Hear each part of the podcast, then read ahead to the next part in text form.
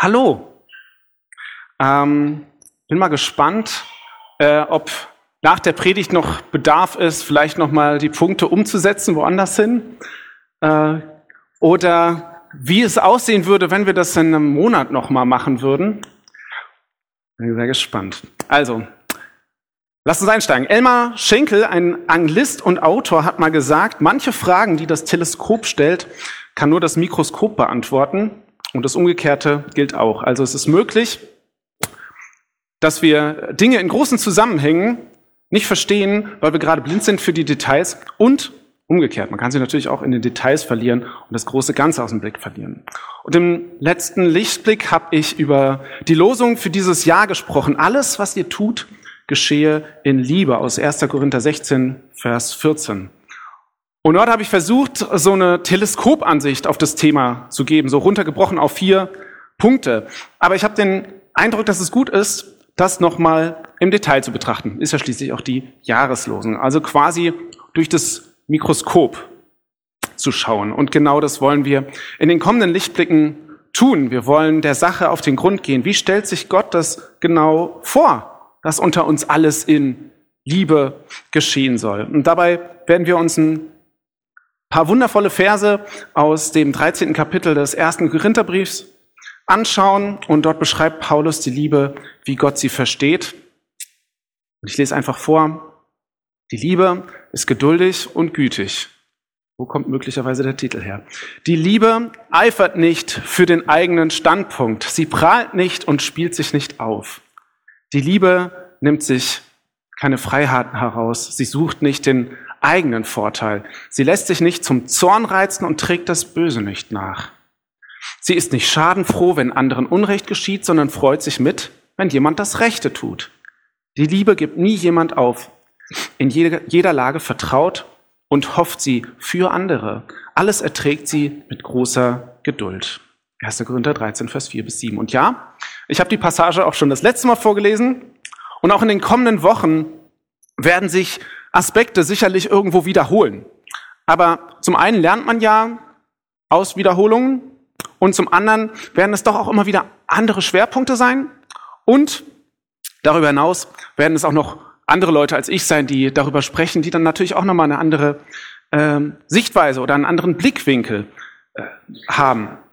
Und heute wollen wir auf jeden Fall den ersten Satz unter das Mikroskop legen. Die Liebe ist geduldig und gütig. Und je nach Übersetzung heißt es auch, die Liebe ist langmütig und freundlich. Oder was mir auch gut gefällt, die Bibelübersetzung, das Buch schreibt, die Liebe hat einen langen Atem. Also der Liebe geht nicht so schnell die Puste aus. Finde ich bildlich sehr ansprechend. Und ich finde es spannend, dass diese beiden Begriffe Geduld und Güte das erste sind, was Paulus zum Thema Liebe einfällt. Ich weiß nicht, was deine ersten Assoziationen wären, wenn du sagst, beschreib mal, was die Liebe ist. Paulus sagt, erstmal geduldig und gütig sein. Also Geduld, erstmal das, was mit, hm.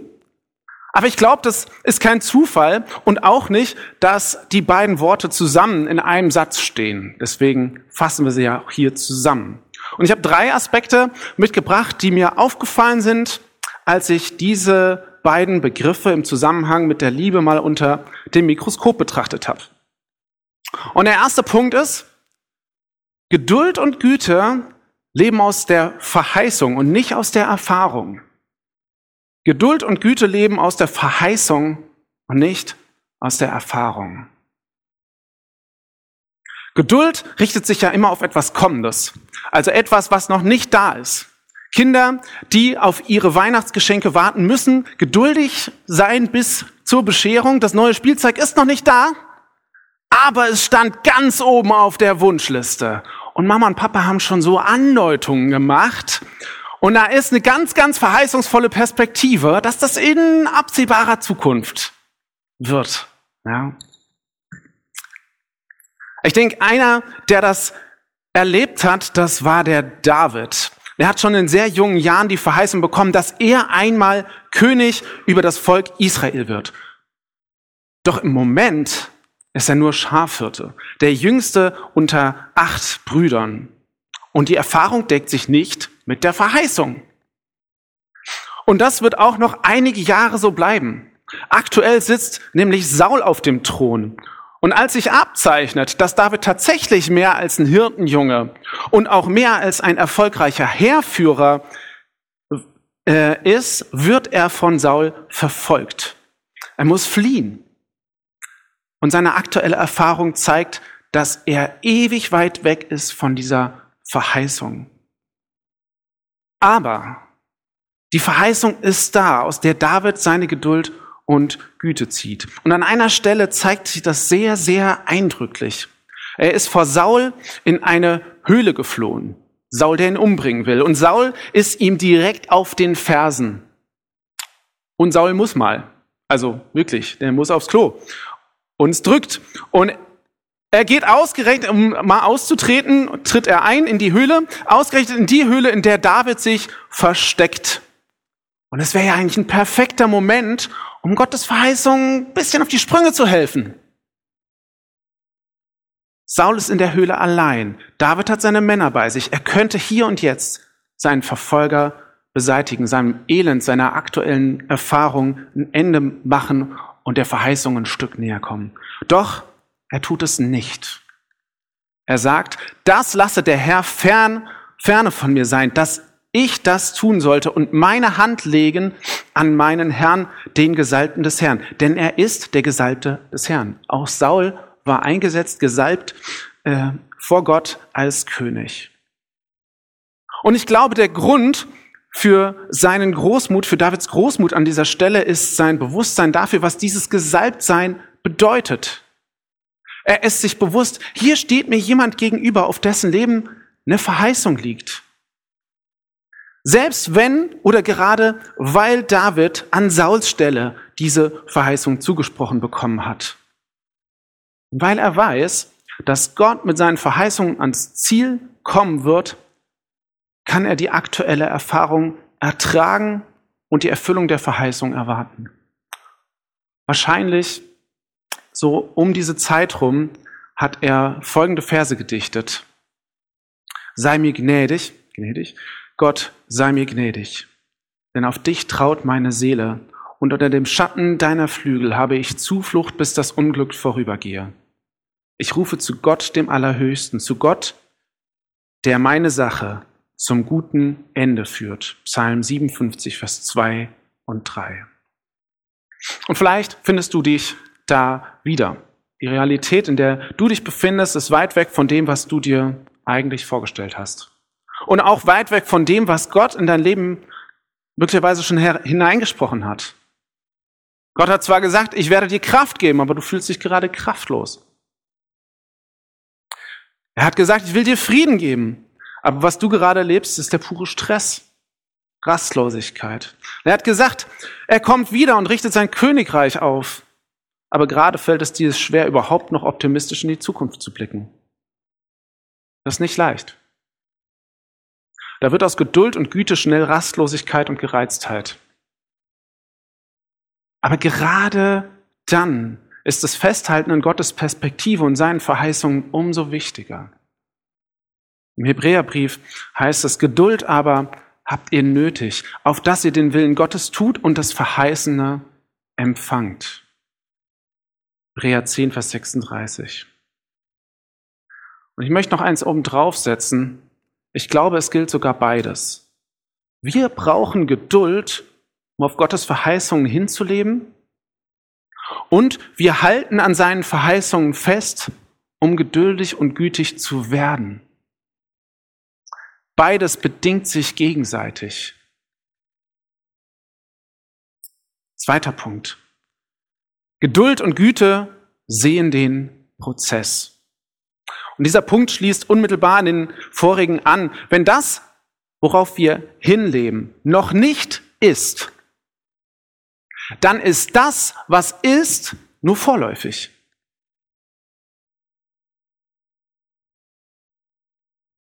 Wenn das, worauf wir hinleben, noch nicht ist, dann ist das, was ist, nur vorläufig. In manchen Fällen mag es sein, dass dann irgendwann mit einem Mal Gott seine Verheißung erfüllt, von einem Moment auf den anderen. Gott spricht und das geschieht. Durch, kommt durchaus vor. Aber ich glaube, viel häufiger ist es so, dass Gott Prozesse benutzt, um mit uns ans Ziel zu kommen. Letzte Woche hatten wir, Olaf hat es schon gesagt, unseren dritten Workshop hier im Rahmen unserer, unseres Visionsprozesses. Und Friedrich hat als Auftaktimpuls das Bild des wandernden Gottes, äh, Gottesvolkes gebraucht. So wie Israel in der Zeit der Wüstenwanderung zwischen der Sklaverei in Ägypten und dem Land der Verheißung in Kanaan unterwegs war, so sind auch wir unterwegs in einem Spannungsfeld zwischen noch nicht und schon jetzt. Wir sind noch nicht in Gottes neuer Welt, aber wir dürfen sie schon jetzt hier erfahrbar werden lassen. Und ich spiegle noch nicht Gottes Wesen wider, aber ich bin schon jetzt sein Kind. Meine Lieben, wir sind schon Gottes Kinder, es ist aber noch nicht offenbar geworden, was wir sein werden. Wir wissen, wenn es offenbar wird, werden wir ihm gleich sein, denn wir werden ihn sehen, wie er ist. 1. Johannes 3, Vers 2. Und das, auch das ist häufig schwer auszuhalten. Nicht nur in Bezug auf uns selbst, sondern auch in Bezug auf den Umgang mit anderen. Das muss man sich und anderen erstmal zugestehen. Du und ich, wir sind unterwegs. Das, was ich sehe im Moment, ist noch nicht das fertige Bild. Fatal wird es allerdings, wo wir diese Zwischenzustände festhalten wollen. Ein Spruch, der unsere Zeit prägt, ist, ich bin halt wie ich bin. Und es gibt einen Aspekt, den ich in diesem Satz wirklich gut finde, nämlich ich muss erstmal diesen Zwischenzustand annehmen, mich darauf einlassen und mich dem stellen. Ich kann nicht einfach sagen, ich lebe schon in, der, in dieser Verheißung, ich lebe schon da, wo ich hin will und sitze aber noch in der Wüste. Da betrüge ich mich nur selber. Aber dann dort stehen zu bleiben und zu sagen, na ja, dann bin und bleibe ich halt so ein Wüstenmensch, ist auch keine Lösung. Und das kann nur der der Schritt vor dem Nächsten sein, der anerkennt, ich muss nicht bleiben, wie ich bin und wo ich bin. Und wir werden immer wieder auch in, dazu aufgefordert, uns verändern, uns zu verändern und verändern zu lassen. Lasst euch in eurem Denken erneuern durch den Geist, der euch geschenkt ist. Epheser 4, Vers 23. Ohne Geduld und Güte sehen und akzeptieren wir nur Momentaufnahmen die wir über uns und andere aussprechen. Aber mit Geduld und Güte sehen wir, was aus und aus unserem, was aus uns und aus unserem Nächsten werden kann und vielleicht schon im Begriff ist zu werden, auch wenn es noch nicht vollendet ist. Das ist übrigens auch der Blick, den Gott auf uns hat. Er sieht den Prozess. Dritter Punkt. Geduld ist nicht passiv und Güte nicht konfliktscheu. Ein letzter Aspekt, über den ich in der Vorbereitung gestolpert bin, ist ein Missverständnis. Eins, dem ich auch häufig selber aufsitze. Also äh, da fasse ich mir in die eigene Nase. Es kann leicht passieren, dass man denkt, Geduld bedeutet, dass ich mich entspannt zurücklehnen kann, denn Gott wird mit seiner Verheißung schon ans Ziel kommen. Und Güte bedeutet, äh, und Güte bedeutet dann, dass ich dabei immer lieb und freundlich mit meinen Mitmenschen umgehen soll. Weil wir sind ja alle nur im Werden. Doch dann, da gibt's so, da gibt's so ein paar Begebenheiten, wo Jesus so ganz anders drauf ist.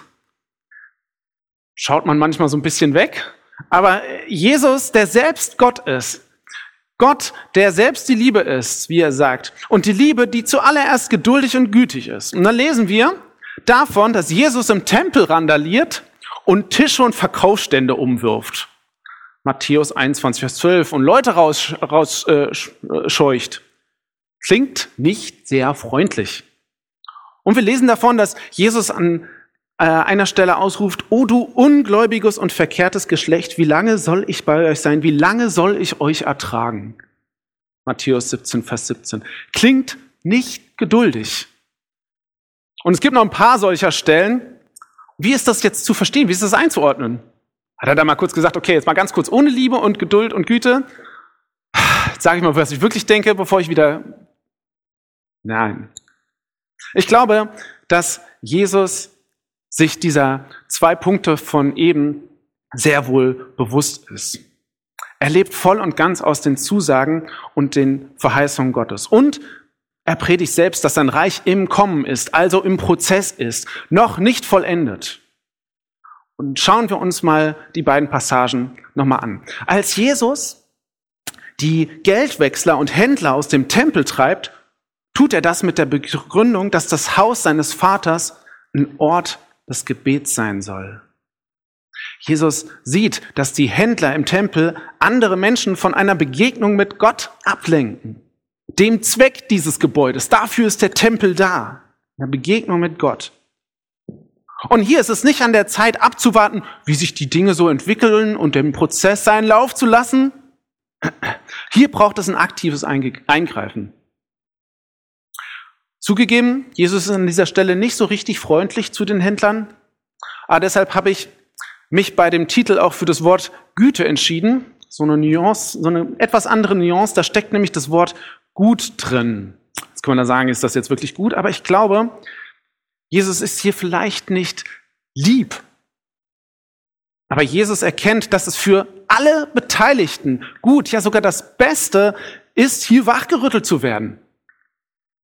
Auch wenn einige das sicher nicht verstehen und annehmen wollen. Ich kann mir vorstellen, ganz besonders die Händler und die Pharisäer, die da, oder die ähm, Leute aus dem Tempel, die dort dahinter standen. Aber Achtung! Es ist kein Freifahrtschein für selbstgerechtes Handeln. Es ist keine Legitimation, sich wie ein Arschloch aufzuführen. Ganz besonders, wenn da unser eigener Zorn im Spiel ist. Denn des Menschen Zorn tut nicht, was vor Gott recht ist. Jakobus 1, Vers 20. Ich habe diesen Punkt aber angeführt, damit wir nicht Geduld und Güte als Denkmantel für unsere Passivität und Konfliktscheue missbrauchen. Und wie gesagt, lasst mir an die eigene Nase. Und wie ist es bei der anderen Geschichte? Als Jesus fragt, wie lange soll ich euch noch ertragen? Weiß nicht, bei wem du dich das das letzte Mal gefragt hast. Ich weiß, dass ich mich das bei manchen Menschen immer mal wieder frage. Kann sogar sein, dass das auf Gegenseitigkeit beruht. Und ehrlich gesagt, wenn ich drüber nachdenke, finde ich das irgendwie sehr tröstlich, dass Jesus das sagt. Es zeigt, wie schwierig der Umgang mit Menschen nun mal ist. Selbst für Jesus. Wie tröstlich ist das zu wissen, dass selbst Jesus von der Auseinandersetzung mit Menschen herausgefordert ist. Dass ihn das Nerven gekostet hat. Dass es ihn alles gekostet hat, geduldig und gütig zu sein. Das Entscheidende daran ist ja, er hat sich trotzdem nicht von den Menschen abgewandt, hat sie nicht aufgegeben, nicht fallen lassen. Und wie gut ist das, dass wir in Jesus keinen Übermenschen haben, für den das alles ein Kinderspiel wäre, sondern einen, der wirklich Mensch geworden ist, einen, der uns und unsere Herausforderungen selbst kennt, weil er sie selber erlebt hat und gesehen hat, wie schwer das mit uns ist. Wunderschöner Vers noch aus Hebräer 4, und dann komme ich zum Ende. Die Band kann gerne schon nach vorne kommen. Denn wir haben nicht einen hohen Priester, der nicht könnte mitleiden mit unserer Schwachheit, sondern der versucht worden ist in allem wie wir, doch ohne Sünde. Wie gut, dass wir Jesus bitten dürfen, uns zu helfen, Geduld und Güte von ihm zu lernen. Wie gut, dass wir Jesus darum bitten dürfen, seine Verheißungen in unserem Leben zu verankern. Und wie gut, dass wir uns in diesen Prozessen, in, in diese Prozesse begeben dürfen und indem wir zu ihm hinwachsen und das auch anderen zugestehen, dass die auch noch am Wachsen sind. Und wie gut, dass wir Jesus bitten dürfen, uns lieben zu lernen in allen Dingen. Amen.